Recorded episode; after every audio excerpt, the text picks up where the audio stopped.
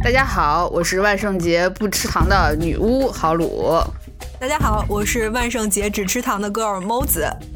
说到万圣节呢，它那个氛围我是非常喜欢的。虽然我很怕什么鬼呀、恐怖电影啊、游戏啊之类的，但是呃，万圣节期间的迪士尼呢，就是我的快乐老家。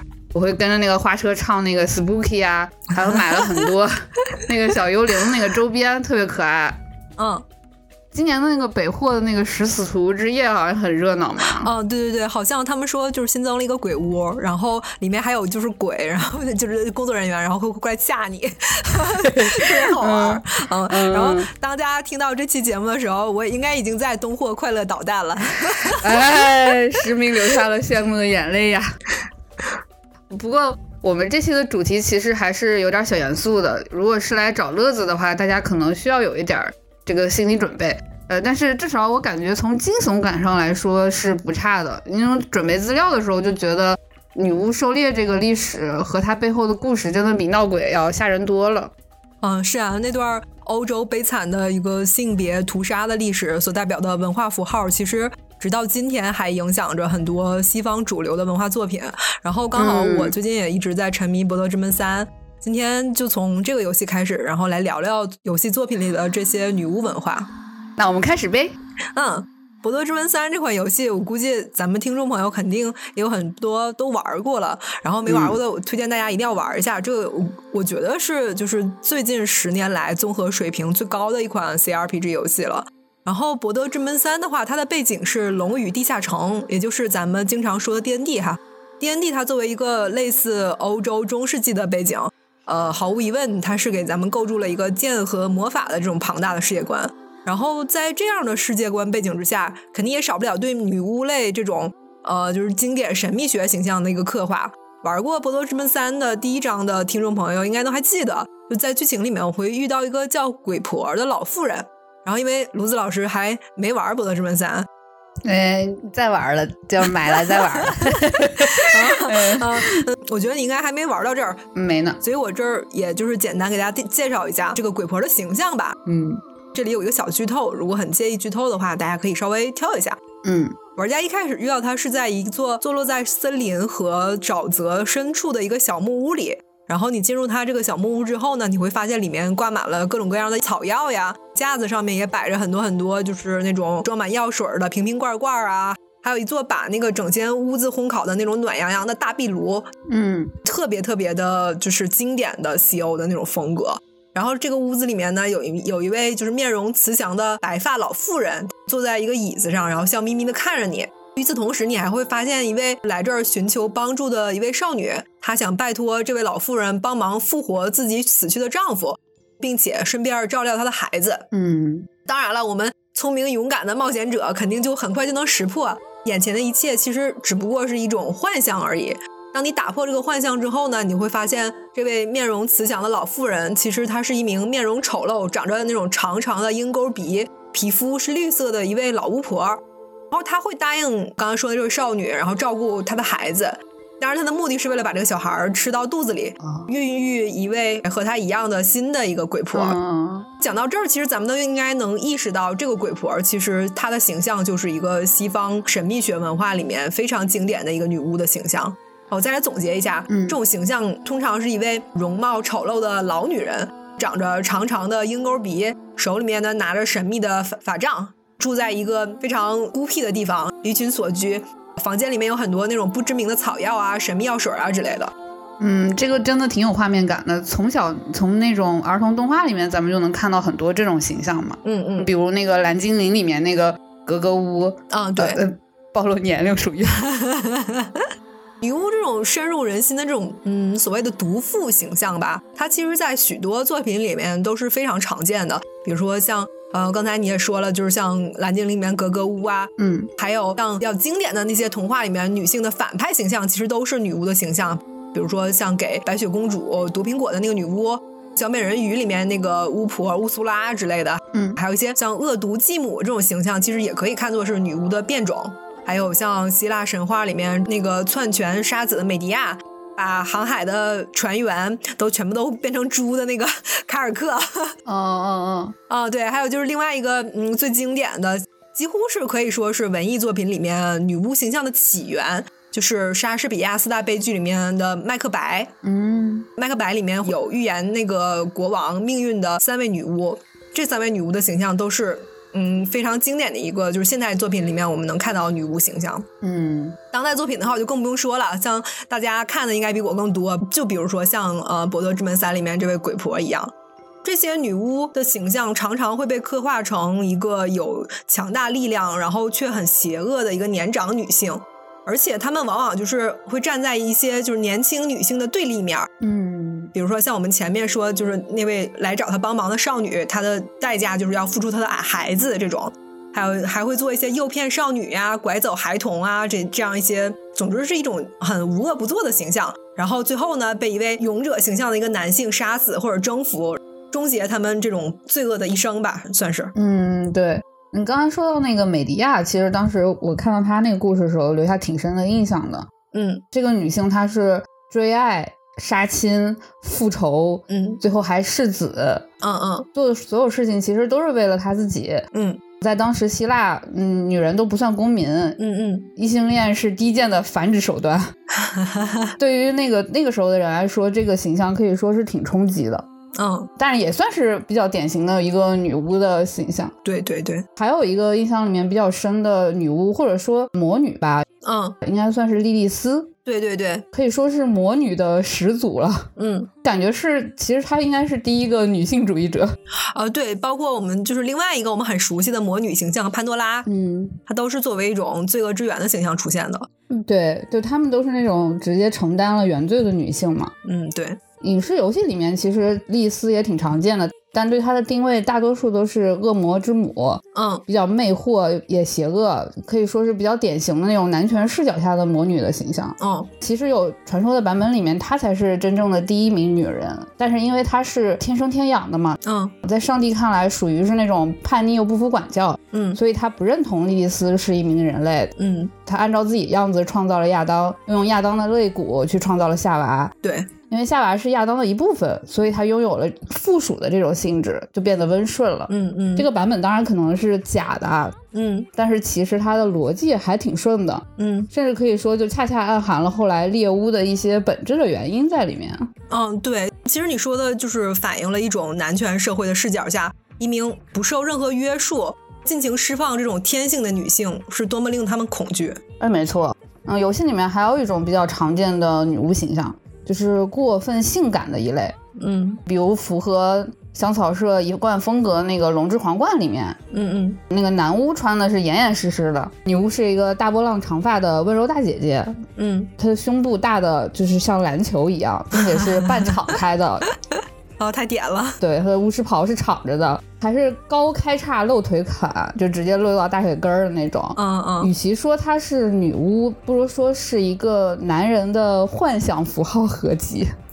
嗯，对，这里说女巫其实就也是一种承袭莉莉丝和潘多拉的这种所谓的魔女的形象的变体。嗯，她承担着一种引诱男人犯错的职能。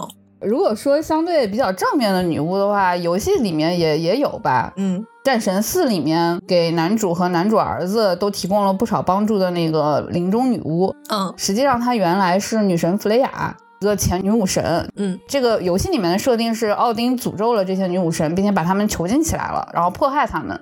哦，林中女巫是计划要去复仇的，所以她就帮助男主。嗯，她的形象可以说是被主神去压制了、惩罚了，从而边缘化的一个女神。嗯，但是相对其实是比较传统的那种女性牺牲啊、受害者的形象。嗯，作为一个年长的、经历丰富的女性，以前还是女神，嗯，现在就是要兼职承担男主儿子的小妈角色。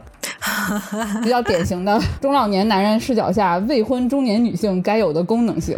嗯，对。如果是独立不依靠男性生存又有一定能力的女性呢，大多数还是会被塑造成就是咱们前面说的那些嗯比较点的魔女的形象。哦，对对对。嗯，比如说我我比较喜欢的一个独立游戏就是《雅痞式精神》，嗯这个游戏里面是一个人被分成三六九等的世界，嗯嗯然后男主进了一个很诡异的一个公司里面。这个游戏里面有很多社畜的梗，嗯有很多对于人的异化的展现。这游戏本身其实还是不错的吧，嗯嗯但是它的女巫要素是比较刻板印象的，嗯主要是承担超自然加惊悚的部分。嗯玩家主要就是要去杀死女巫，嗯这个也是 A C G 里或者说影视啊里面比较常见的那种女巫元素的那种运用方式。嗯嗯，从这点看的话，就是这个游戏其实在这点上是没有什么新意的。而且那个里面女巫去残害那些员工，嗯嗯，包括去分化那些员工，让那些员工互相背叛、举报什么的，其实是很多时候是女巫狩猎的时候，它是用给女巫的。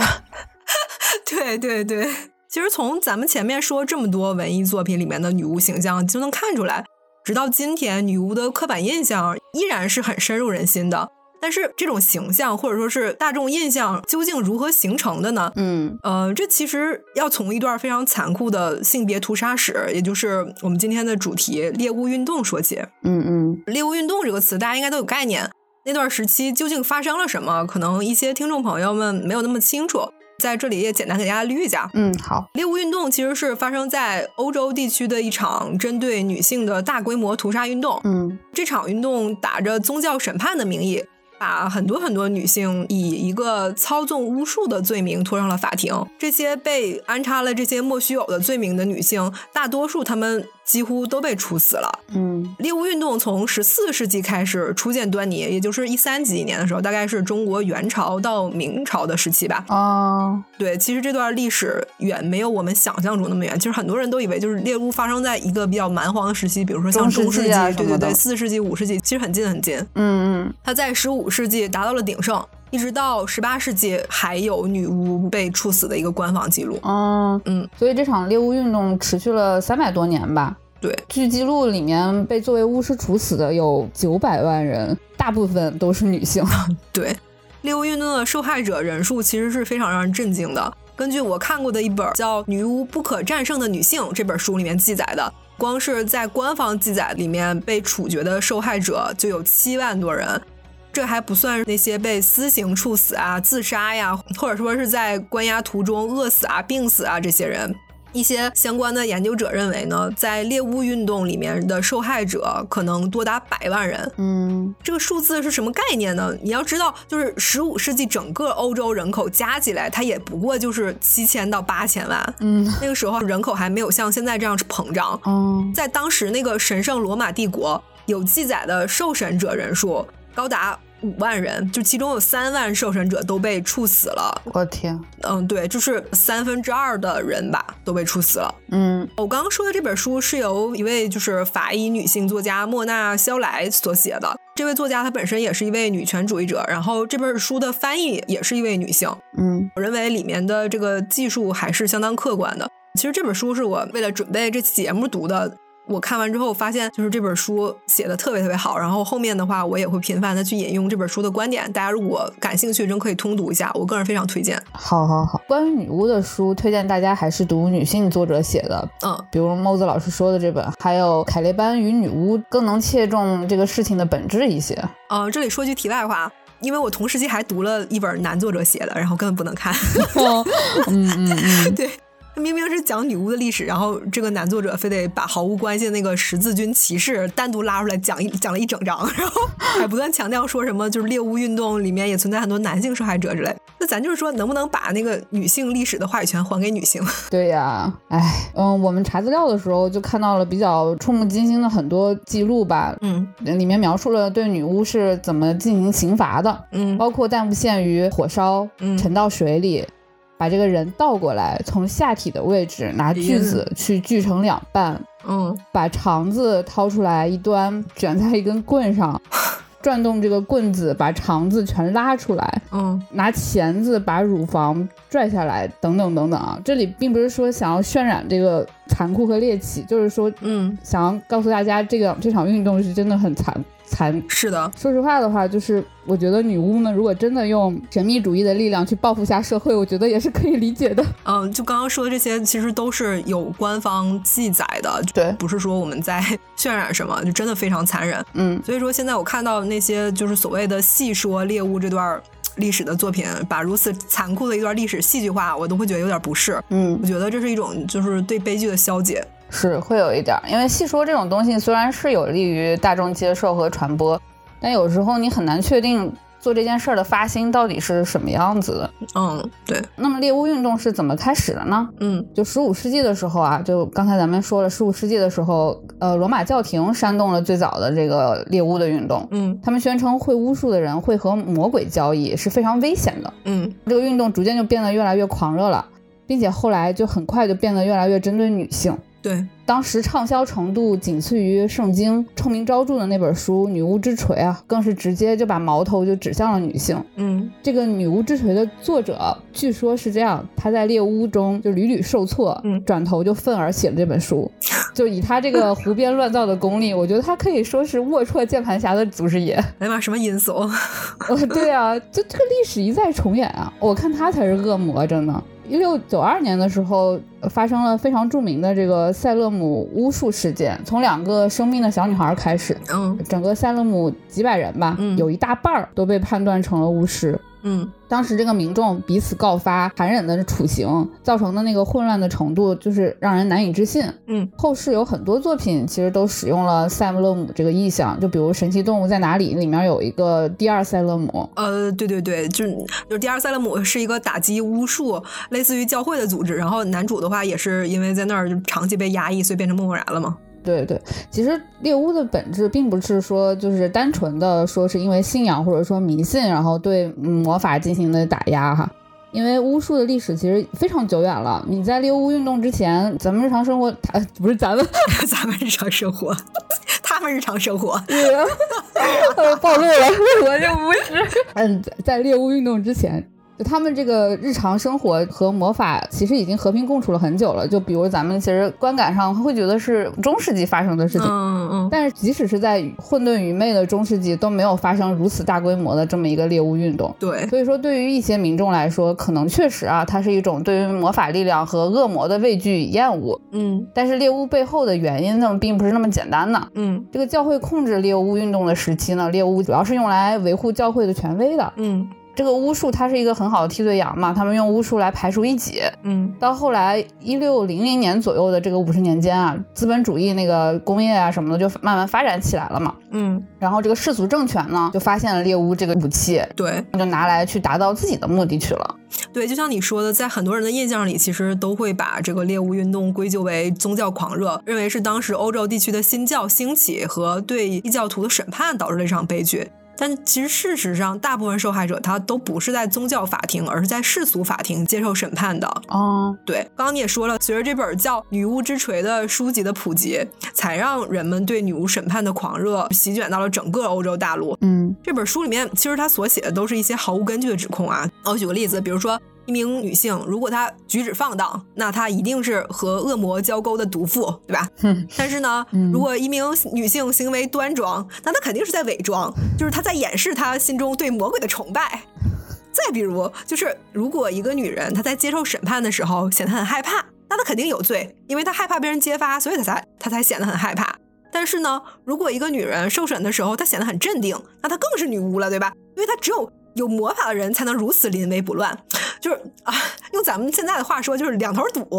哎呀，这这个这个真的是不管听几次都觉得这个真的实在太荒谬了。你要说 巫术是不科学的，那这本书它跟科学也没有什么关系嘛？对你这种你这种说法永远能自圆其说，还不可证伪，那肯定是妥妥的伪科学呀。对，然后就趁着教廷煽动起来这股猎巫的狂热呢，后来就资本家也来参一脚。嗯因为巫术它本身其实是一个敬畏自然的、充满神秘主义的这种东西，嗯但是这明显是不符合资本主义工业化的要求的。嗯大自然啊，包括人啊，你在资本面前它都是可量化的资源。嗯要去工业化嘛，就要给民众植入一个认知，嗯人要去征服自然，人要去征服社会。嗯那自然和人呢，都是生产资料，都是要量化的。嗯所以他们其实需要猎巫去把这个巫术文化在这个民众中的这个东西去打压一下。嗯，对，就像这样，猎巫就一直是被有目的的去煽动的，所以这场狂热才可以持续三百多年，并且也能解释为什么那么多人他置身其中，但他不去反抗，嗯甚至去成为了一个加害者。这就是因为他这是一场有预谋的群体性的迫害，并不是说你一个人只要努力你就可以挣脱和抵抗的。对，从咱们上面说的这些就可以看到，其实这个这个理论里面呢还没有提到性别的差异呢。嗯嗯，因为每次说到猎巫的时候，就会有人跳出来说，嗯哎，也有男巫被狩猎呀，呃，确实是这样，嗯，对吧？嗯但是呢，猎巫运动，尤其是中后期，这个猎巫逐步就被推到高潮的同时，嗯，完全就变成了一场针对女性的屠杀了。是的就，所谓的女巫啊，呃，当然大部分都是普通的女性，嗯都快被杀绝了。当时，对，然后男性的受害者真的要少非常多，这个也是一个不争的事实吧？哎，说到这个，我当时就是看我刚才说的那本书的时候，嗯当时不光是针对就是女性的屠杀，当时是因为大家都认为猫和女巫是有关系的，哦，对对对，所以说当时也衍生出了一场针对猫的屠杀。嗯当时把猫屠杀到什么地步嘛？老鼠非常猖獗，嗯直接导致了当时十四世纪、十五世纪黑死病的泛滥，都已经到了这个程度。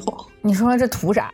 哎，对，他就是一种就是不顺从自然的一种就是做法，最终遭到了自然的反噬，我是这么理解的。对，哎，就像你说的，像女巫之锤，还有这些做法，就是比如说杀女人和杀跟女人相关的猫这种做法，嗯其实是相当于直接把性别就提上明面了嘛，对吧？嗯但实际上，就算没有这些事情，实际里面最最容易受害的就是女性，尤其是那些偏向底层阶级的这些女性。对然后这些女性呢，她们身边如果没有男性的话，就更容易被指定为女巫了。对，比如说当时不婚的一些年轻女性啊，嗯还有女性群居制的，就那些吉普赛女郎啊什么的，嗯嗯、无人依靠的老太太啊，这些等等等等。嗯嗯当然，有丈夫有儿子也没有用嘛。嗯你男性不在的时候，他们就会把那些女性揪出来去审判，嗯或者说就是想让他们接受审判的，就就是他们自己的丈夫啊兄弟。嗯为什么猎巫从对人的一种群体性迫害变成了针对女性的迫害呢？嗯，这个简单的答案就是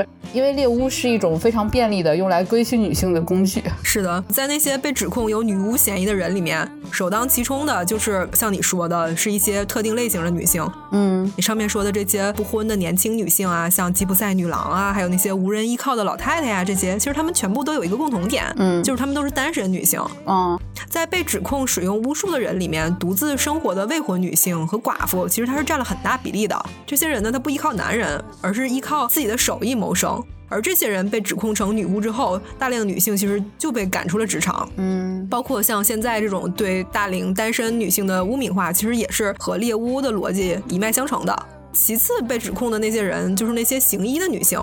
在那个时期，行医的女性她被称作疗愈师，她们的职责之一呢，就是治疗那些生病的女性病人。嗯其二呢，他们会充当助产士的一个职位，也就是咱们古代说的接生婆。嗯，另外这些疗愈师还会去帮助一些女性避孕啊，或者是终止妊娠啊之类的。而一些学者就根据这些猜测，就是这种对于女性医者的指控，可能和当时对于流产和避孕的有罪论有关。所以在当时对女巫的指控里面，其中很严重的一项罪名就是杀害孩童。我这里顺便说一句，就是在 D N D 的世界观里面，鬼婆这种生物，它的繁殖方式就是要吞噬人类的婴儿，嗯并且把它转化成自己的后代。哦这种设计其实很难说，就是和过去这个对女巫的污名化的论点没有关系。嗯而大量的疗愈师被杀害呢，也直接导致了关于现代医疗的解释权完全转移到了另外一个性别身上，也同时让女性丧失了对自己身体的一个自主权和对生育的自主权。其实我们可以意识到，就是这一点，直到今天还影响着我们社会的现代社会的各个方方面面，比如说像禁止堕胎的那个心跳法令之类的。嗯，就美国有个 sketch 喜剧节目叫《周六夜现场》，里面有一集女巫的，就是吐槽这个法令的。嗯，对。再比如，很多女性身体器官的名字也是以男性命名的，像咱们节目叫电子高潮嘛，我们就举个和咱们有关的例子。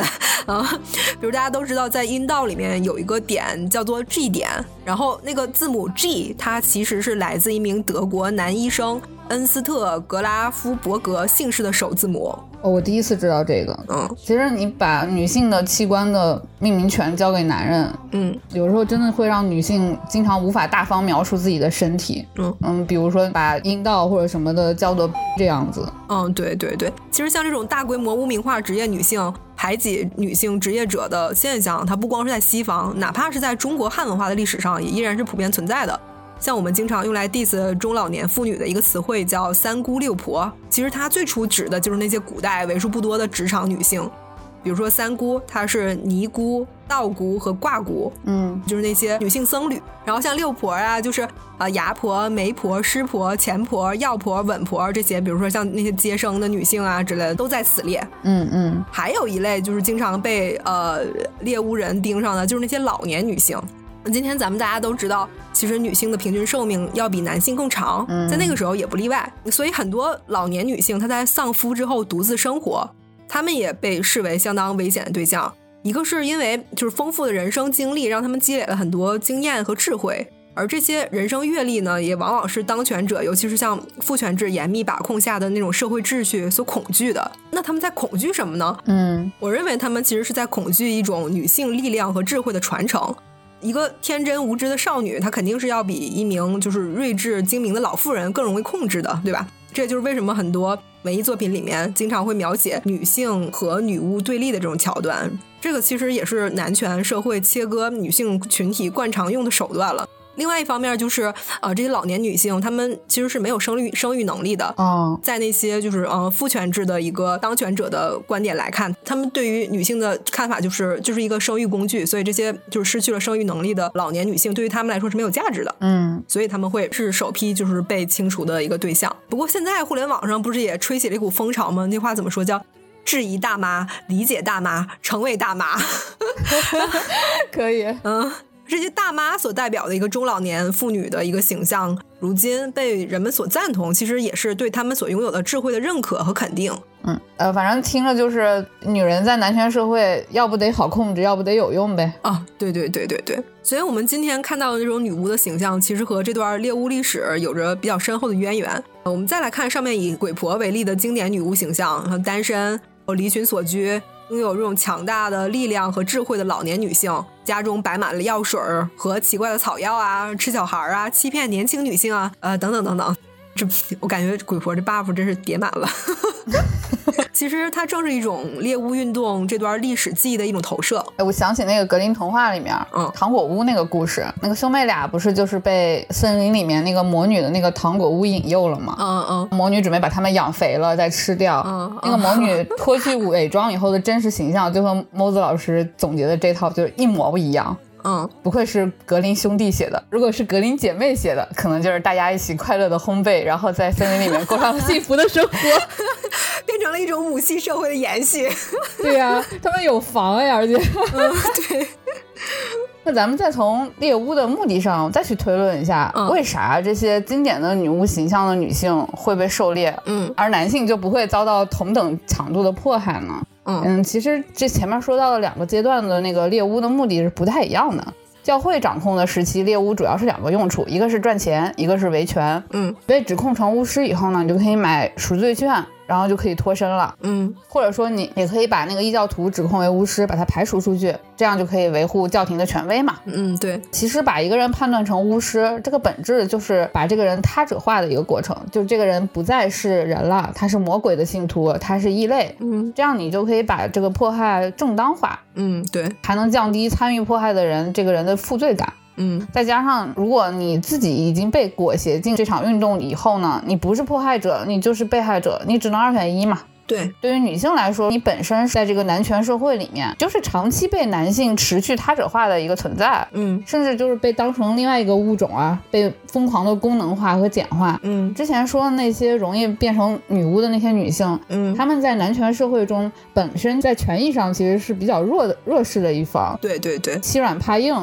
呃，迫害女性，说的难听点儿，这个活儿它就是熟练操作呀。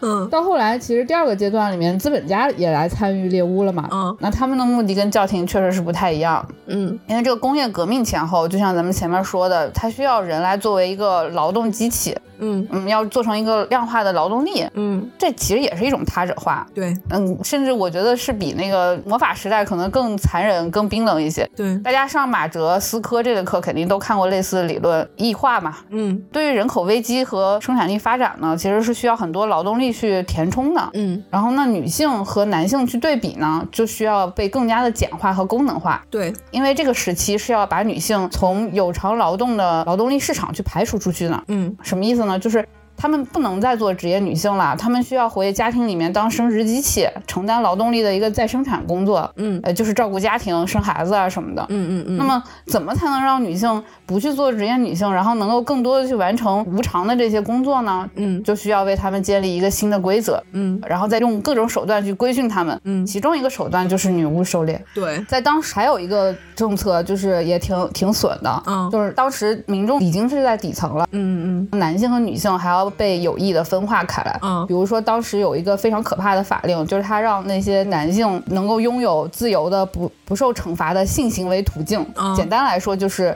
强奸、轮轮奸是无罪的。哦我嗯，因为他们需要人口，嗯资本家还会以更低的薪酬去雇佣女性。这样就是在压榨女性的同时呢，就煽动了男性劳动者对于女性劳动者的仇视，然后这些男性劳动者就会觉得是女性劳动者破坏了他们的劳动力市场，嗯。然后，如果你试图去反对这些厌女政策，比如说你想继续去外出工作，那你这个女性就会被更加疯狂的他者化，嗯。会被打上各种标签儿，比如说泼妇，甚至是娼妇，还有女巫。嗯嗯。这个时期的猎巫其实主要就是以女性主导的这种社会组织力量啊和民间知识体系作为打击目标。嗯嗯嗯，就是某子老师上面说那些，呃，本来是自谋生路好好的那些职业女性，对，呃，睿智又精明的中老年女性，她们已经有自己的生存规则了，一一般不会太去参与所所谓常规的那些社会活动，对，嗯，就生孩子什么的这些，他们可能不参与了。嗯所以在这个时期去延续猎巫呢，本质就是为了去规训女性，嗯去夺走她们对于自己身体的一个控制权，好去把女女性更加工具化，然后把她们推回到家庭里面去。嗯凯列班和和女巫的这个作者就是马克思女权主义者西尔维亚·费德里奇，嗯他就说过这样一句话，这一句话就是几乎可以总结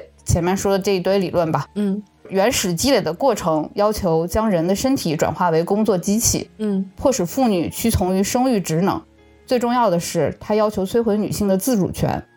这在欧洲和美洲是通过女巫狩猎完成的。嗯所以说，其实十八世纪女巫狩猎它结束了，嗯它根本就不是什么人性回归啊、道德提升啊，嗯就是因为它目的已经达到了嘛。你近代家庭的制度已经形成了，女性她已经成为了家庭中的生育机器和家务劳动机器了，没错，劳动力的再生产也有保证了。嗯如果你这时候再去煽动猎巫，甚至可能会影响家庭伦理啊、生产力的源头。没有了背后的推手，这个猎巫运动自然就停止了。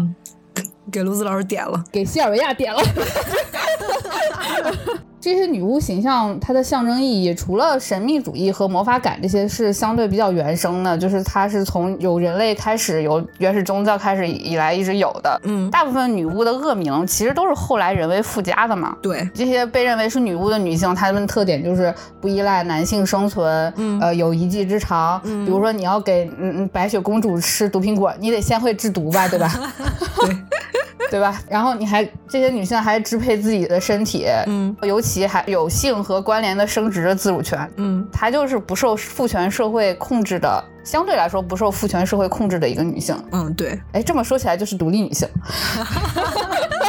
确实，嗯呢，在父权制的社会里面呢，女人的身体啊，它是代表生殖的，嗯就必须是由男人掌控的。对，对于男人来说，你是否能拥有并且支配女人，是你这个男人的价值的判定根源。嗯你这样去想的话，其实为什么男人经常比女人脆弱，是挺有道理。因为你想秉持这种价值观的男人，他们的价值啊取不取决于自己，他就是取决于一个他者。这个他者还一直被他们的价值观排斥，还看不起，嗯，是的，就很很容易就碎了。这个人不被掌控的女性呢，她要么就是被神化成了一个圣女，嗯你要由神来掌控，嗯要么就是被恶魔化成为一个魔女，对这个女的就可以被迫害了，嗯总之就不再是个人了。嗯你圣女属于神就算了，但你魔女凭什么你能自己决定自己的身体怎么使用呢？男权社会说这不行，呃，其实，在猎巫运动那段时期，男性他对于女巫的解释是，女巫全都是恶魔的妻子，啊，只要你是个女的，你就非得有老公不可。是这样啊。如果你老公不是人类男性，那就只能是恶魔了，对吧？哦你怎么可能只是你自己呢？对你一定要是一个妻子。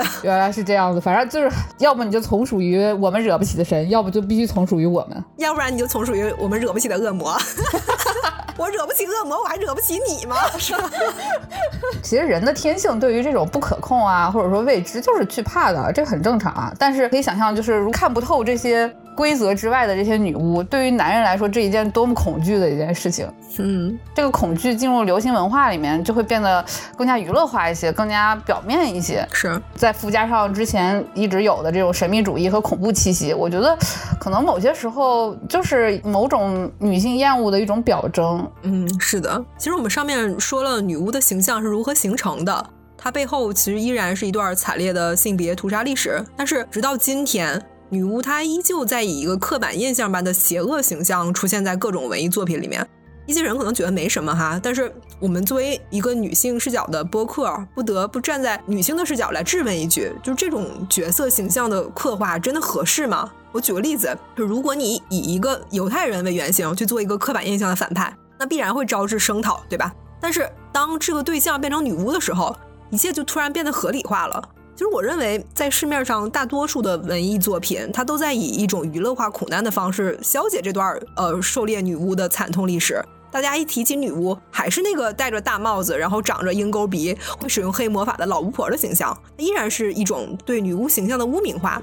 从这一点来看，对于那些呃因为猎巫运动死去的无辜女性是非常不公正的。嗯嗯，当然了，我们现在依然身处一个以父权制为主导的世界。那这种普遍无视和消解女性历史和还有女性苦难的情况，嗯嗯，怎么说呢？我只能说是不可避免的。就算是女性创作者创作出来的作品，它依然是带有浓重的父权制色色彩。嗯我举个例子，虽然说我很喜欢哈利波特的故事啊，但是不得不说，嗯嗯嗯从这样的视角来看，罗琳她所创造那个父权制的巫师社会，依然是一种就是男权视角的创作下对于女性悲惨历史的文化挪用。嗯不过最近几十年来，文艺作品里面的女巫形象也越来越多样化了，就像我们逐渐理解大妈、成为大妈的这种过程一样。嗯随着女权运动的兴起，充满人生智慧的独身女性形象，她不再是一个恶毒的文化符号，而是重新成为像榜样一般的存在。这也体现在了很多就是女巫形象更多样化的刻画上。接下来我们就聊聊就是几个和女巫文化有关的游戏呗。那我们来给大家安利一些觉得还不错的女巫主题的游戏吧。嗯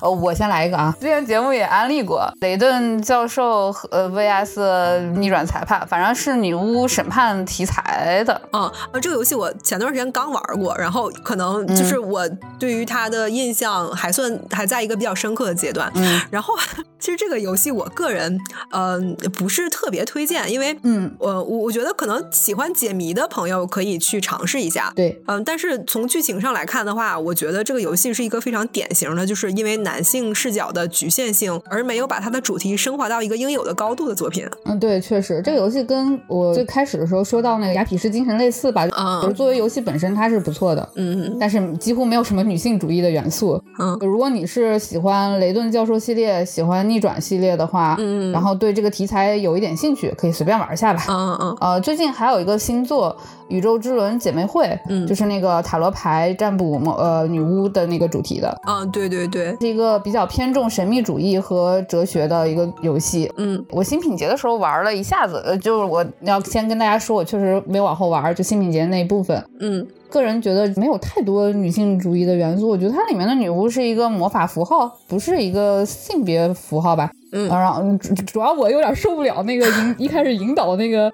那个男那个那个男性吧，他长得嗯。像一个巨型的宋小宝，然后废话又有点多，对不起，就是可能是被他劝退了，然后每次看到他，我就特别萎靡不振，然后前面还要跟他说好长时间的话。嗯，对，这个游戏前期体验其实和这个工作室之前有一个那个红弦俱乐部，嗯风格其实挺类似的。他那个对白也是呃，就是很冗长，嗯，就似乎是有很多想要教给我的东西。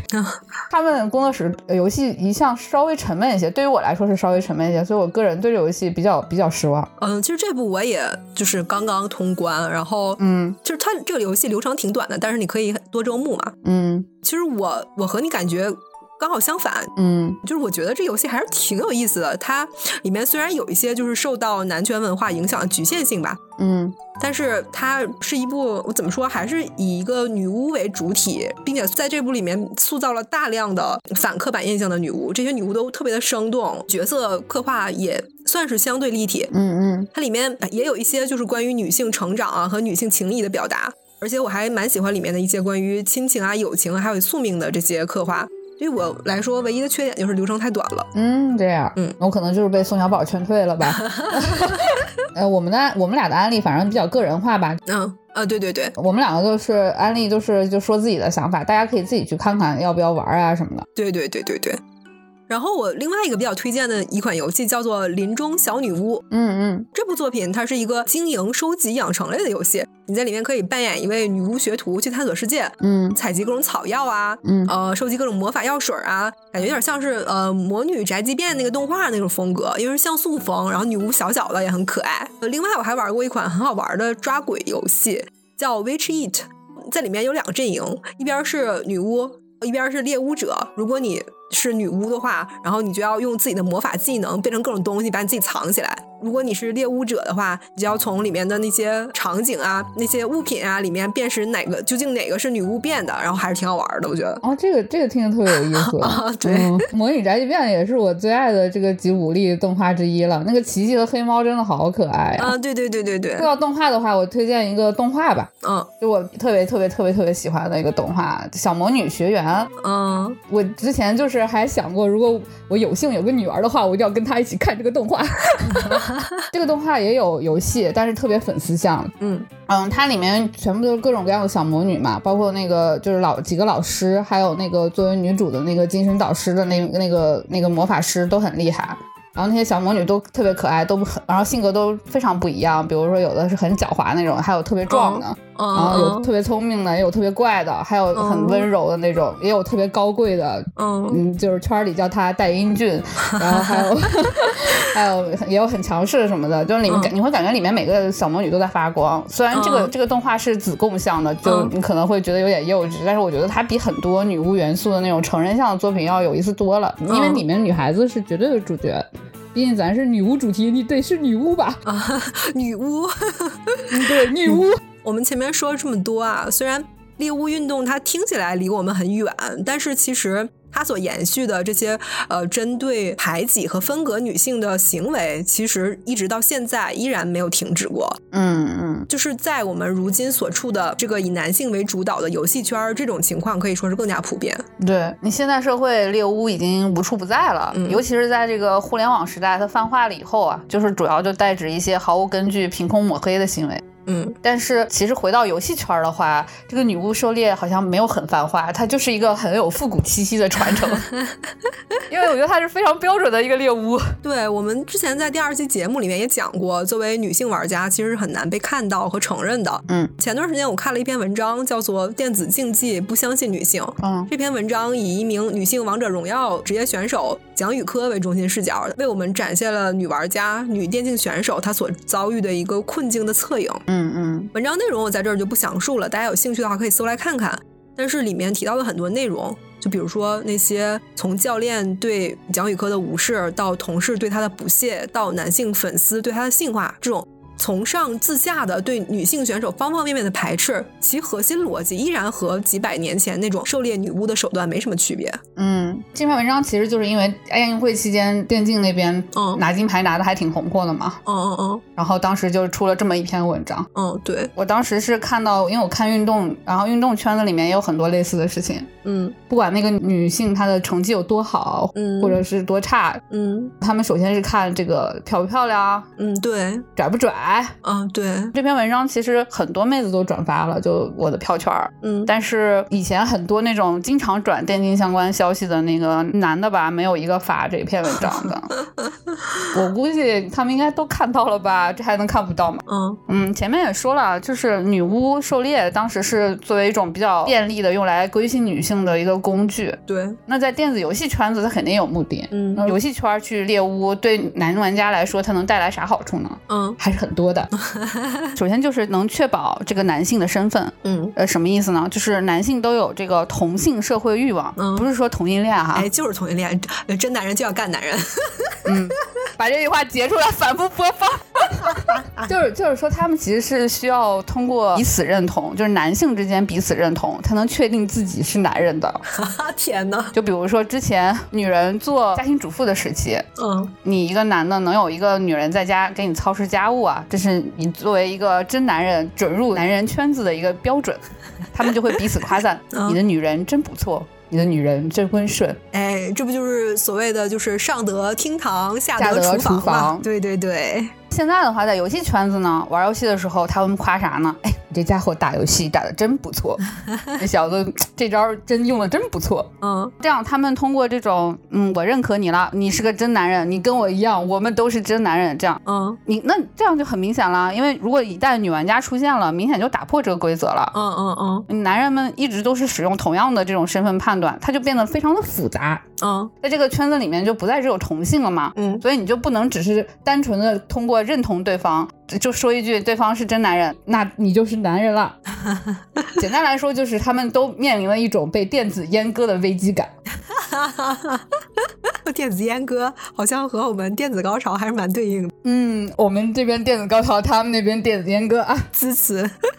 而且女性是不会认同这个圈子之前的规则的。嗯你想啊，本来他们这男的在互相夸，你可以坚持三分钟，你已经很棒了。结果来了个女人，她直接就戳破了这种幻梦了。嗯她说：“你这玩的什么东西？对，我记得之前就是有一位韩国的女性选手，就是呃 CSGO 还是什么游戏，我不记得了。然后她玩的特别厉害，嗯，但是当就是她被爆出她是女性的时候，就很多人都指责说她说说说她是代打。嗯，这位选手她不得不通过直播，然后去播自己的手部动作和自己自己的电脑屏幕同调啊，然后以此来证明自己打的没有代打，也没有开挂这种。就像好多那种什么装修房子和农家的那种，嗯有很多特别厉害的姐姐，她们自己一个人拍那种视频，嗯下面就会很多男的都说，这肯定是有人已经帮她砌好了这个墙了，然后她在最后 添几把什么的。直到我之前看有一个妹子，她做灯嘛，嗯，她就先自己砍竹子，一个人扛着那么多竹子就走过去。就有人说，请问这个要怎么带 带台？对，其实很多就不光是电子游戏，包括现在生活的方方面面，像嗯那些工地上的女性啊、女司机啊，她们都是被就是异化的，然后被排除在一个主流的话语权之外的。对，像就是那些比如说瓦匠吧，工地上那些瓦匠，其实女瓦匠其实和男性是干差不多同样的一个就是强度的活儿的，但是女瓦匠，嗯，他们拿的钱就要比男瓦匠更少。对，分配给他们的活是更琐碎的，然后也是那种更不值得一提的。男性瓦匠却拿着更多的钱，然后就是做着怎么说呢？做着就是算是更轻松的工作吧。对，其实就是因为女性逐渐能够进入到社会的各个方面，对去承担工作和职能以后，对，以前那些所谓男性领地的一些圈子，明显他们感受到了被入侵，嗯所以他就会去猎巫。对。猎巫是无处不在的呀，对，包括就是现在一些就是 AI 的东西，嗯。嗯，如果你去，比如说像瓦匠，如果你去谷歌里面输入瓦匠，你搜出来的照片大概率都是男的，是，嗯，那个男人们就是要守护他们的领地，不然他就会失去这种男人身份的那个认同的方式。对，还有一个对于他们来说特别大的好处，就是这个游戏和其他的一些娱乐方式有一个比较大的差别，就是游戏它往往是有输赢的，嗯。赢得游戏获得女性作为奖励之一，嗯。这个是男权制社会一直长期的一个惯例嘛，对吧？对，比方说啊，有一个很典型的事情，嗯。某些男性啊，他要去参与某个游戏的一个测试的时候，嗯。像那个参加舞会携带女伴儿一样，还要问一问，在下面评论说。我可不可以带女伴儿出席呀？呃，表面上好像是就是什么那种，哎呀，我自己老婆不玩游戏，我带她去见见世面，嗯好像是对自己伴侣的那种关爱和提携，嗯其实就是给自己其他同性看看自己在社会里的奖品，嗯，是的，展现展现自己的成功。嗯对，所以，如果女玩家多起来了，哎，这个好像也不对了，因为啥啥呢？嗯这个奖品啊，它既然开始表达了，他们会想，哎，怎么回事儿？奖品自己参加比赛了，他们还要说话了，他们还赢了，哎呀，这不行啊，这个真的不行啊，就这样子。你就像你前面说的那个，他带什么老婆去就是游戏展见见世面，那真的是对他伴侣的关爱吗？如果要是比如说，如果我不是一个游戏玩家，你作为我的就是男朋友或者说老公，你带我去一个游戏展去看我完全不感兴趣的事情，我只会觉得你在浪费我时间。我也觉得，啊包括就是带老婆去看什么漫威之类的，哎，你说到这件事儿，我想起一件事儿，当然不是游戏啊。嗯有一次我去看那个电影，嗯看那个《海上钢琴师》的重映。嗯呃，《海上钢琴师》其实是一部相对有一些文艺的片子的，嗯，是是是是是，你不得不承认，其实它没有那么通俗化，也没有那么商业化。嗯，稍微有点闷，有的地方。对，它是有一定理解门槛的。我旁边的一位男士，我能听得出来，他是讲话有比较浓重的口音。嗯他可能是出身于一个小镇，或者说是父母可能都是农村家庭出身吧。嗯我这里不是说歧视或者说是怎样啊，就是你能发现，就是他的母亲可能文化水平并不是特别高，他对于就是《海上钢琴师》这部片子，其实他并没有那么大的兴趣。嗯他居然选择带着他的妈妈来看这部片子，因为那部电影还挺长的。嗯嗯整个我们观影的过程，就是那位母亲一直都在说这个讲的什么呀？就是我有点听不太懂啊，就是我只能听懂只言片语，因为他们说都是比较口音比较浓重的方言。嗯，就说哎，这讲的什么呀？这个这个人是谁呀？然后他为什么要那样啊？这有什么意思啊？那个，要不我们走吧？就一直在这样，但是他儿子还一直在坚持，就是一定要带他妈妈看这部片子。我、我不知道他的目的究竟是什么，就是。嗯，你就是如果你是为了表达你的孝顺，你你能不能就是带母亲去看一些他更喜欢的东西？对呀、我觉得他一直在自说自话，对呀、自己的在自己的话语体系里。嗯，嗯，我觉得这个和你刚才说的带着就是女朋友去他不喜欢的这种场合是一样的，就是一种本质上也是一种对于权力的炫耀。对，所以就是他们是不能允许女性呃去超脱这个范围，嗯不是他们的附件儿了，对这个是不能允许的，嗯所以他们要去猎巫嘛，这也是其中一个原因。嗯还有一个就是可能不是某个男性单独去做到的，但是确实也会出现，那就是只要你去猎巫，女性就会被进一步分化，对，男性就可以从猎巫中去甄别，哎，有哪些女性好像是可以进到他们的规则里面的，嗯从而有可能会支配啊，能得到这些女性啊，能把她们作为附件儿。嗯尤其是像游戏这种娱乐产品啊，本身其实就差异化比较强，就是它有很强的人群分化的规则。嗯就比如说咱俩游戏品味天差地别的，对吧？啊，对对对，男性就通过建立男性视角的这个规则呢，嗯他们不用说话了，他就让女性自己去阐释自己对于电子猎巫的一个看法，嗯约等于猎巫时候让人们之间互相去告发。嗯典型的就是我女我也呀，还有你这太过激啦，其实也还好啦，这这些就很自然嘛，就说起来了。对，说起来以后，这个女人们自己就吵起来了，哦甚至啊，把这种对于娱乐产品的分歧，嗯就是这种价值观去反向输出到他们现实的生活里去，这还挺可怕的。对，其实还是一种分化女性的手段。我觉得这种他们还运用的还是挺熟练的。对对对，对于猎巫来说，这个女巫判定一直都是违心的，是没有道理可言的。嗯咱们刚才说，你绑个石头扔水里，你活下来，你就是会巫术，嗯，你是女巫啊，你得死啊。你要是没活下来，好的，你已经死了。你是不是女巫？你已经不重要了。对呀、你要是去服从他们的规则，去服从他们的判断，是非常危险的。嗯同样，就是电子猎物也是一样的。嗯他今天告诉你他的判定规则，从他自己角度来的嘛。今天告诉你说，哎，女人可以玩这个游戏。嗯明天他们看上另一个游戏了，想要把这个游戏拿来作为男性价值的认同标杆那他就要说女人不适合玩这个游戏。哎，对，像那个动森，它本来是一款大众意义上的女性向的游戏，嗯嗯嗯，却被就是那些男性侵占话语权，叫他们猛男捡树枝啊之类的这种。所以就是说，咱可以是女巫啊，但是绝不会是男人去判定的一个女巫。嗯因为你要是把自己的价值判定交给别人，尤其是这种把你当做异类的人来决定，真的很离谱，对，太危险了。嗯，我也觉得，其实我们前面说的这些关于猎巫的东西，它本质上还是同一套，就是像我们过往说的那些，就是同一套男权社会下的一个逻辑的判定体系。嗯，就是巫术这种东西，你说它真的有吗？就是我我们作为一个现代人来说，大家都知道这东西是没有的。嗯，但是关于巫术这个东西怎么定义？如果我们女性就是一天没有拿回话语权，那巫术的定义就一天掌握在男性手上。过去你可能是你家的孩子生病了，就是身为女巫的你造成的。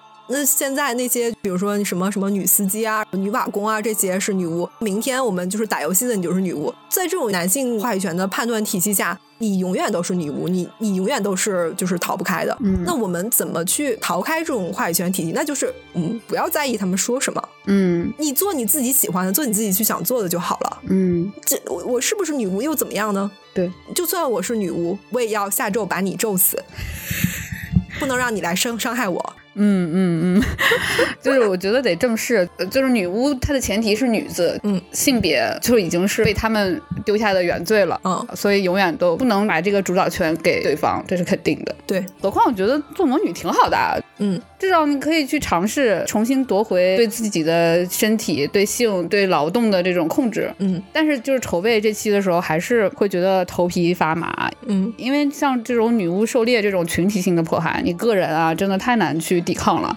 嗯很多时候一旦发生了，就很难控制了，没有人就能控制得了。猎巫嘛，一下子持续了三百多年，对，他权力的那种不对等啊，已经渗透到日常生活的方方面面了。嗯你平民根本就反抗不了。你像我要是在那个年代，我可能死了已经。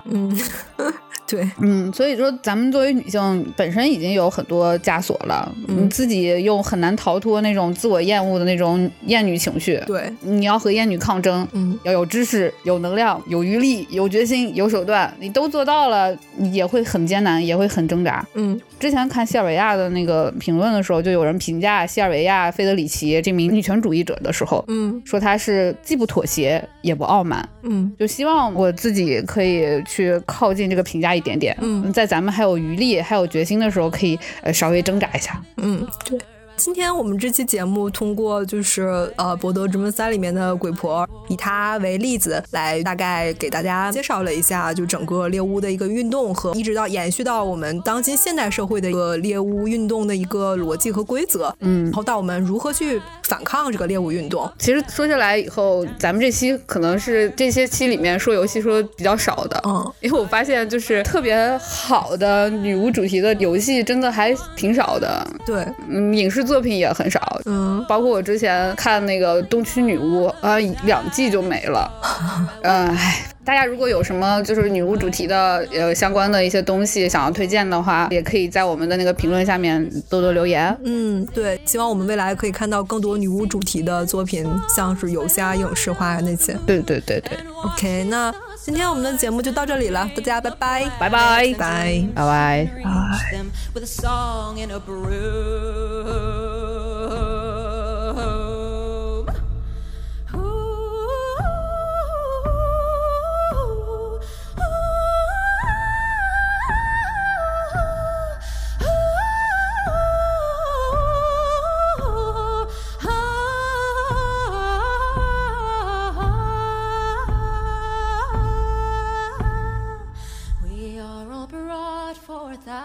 of darkness into this world through blood and through pain. And deep in our bones, the old songs are waking. So sing them with voices of thunder and rain.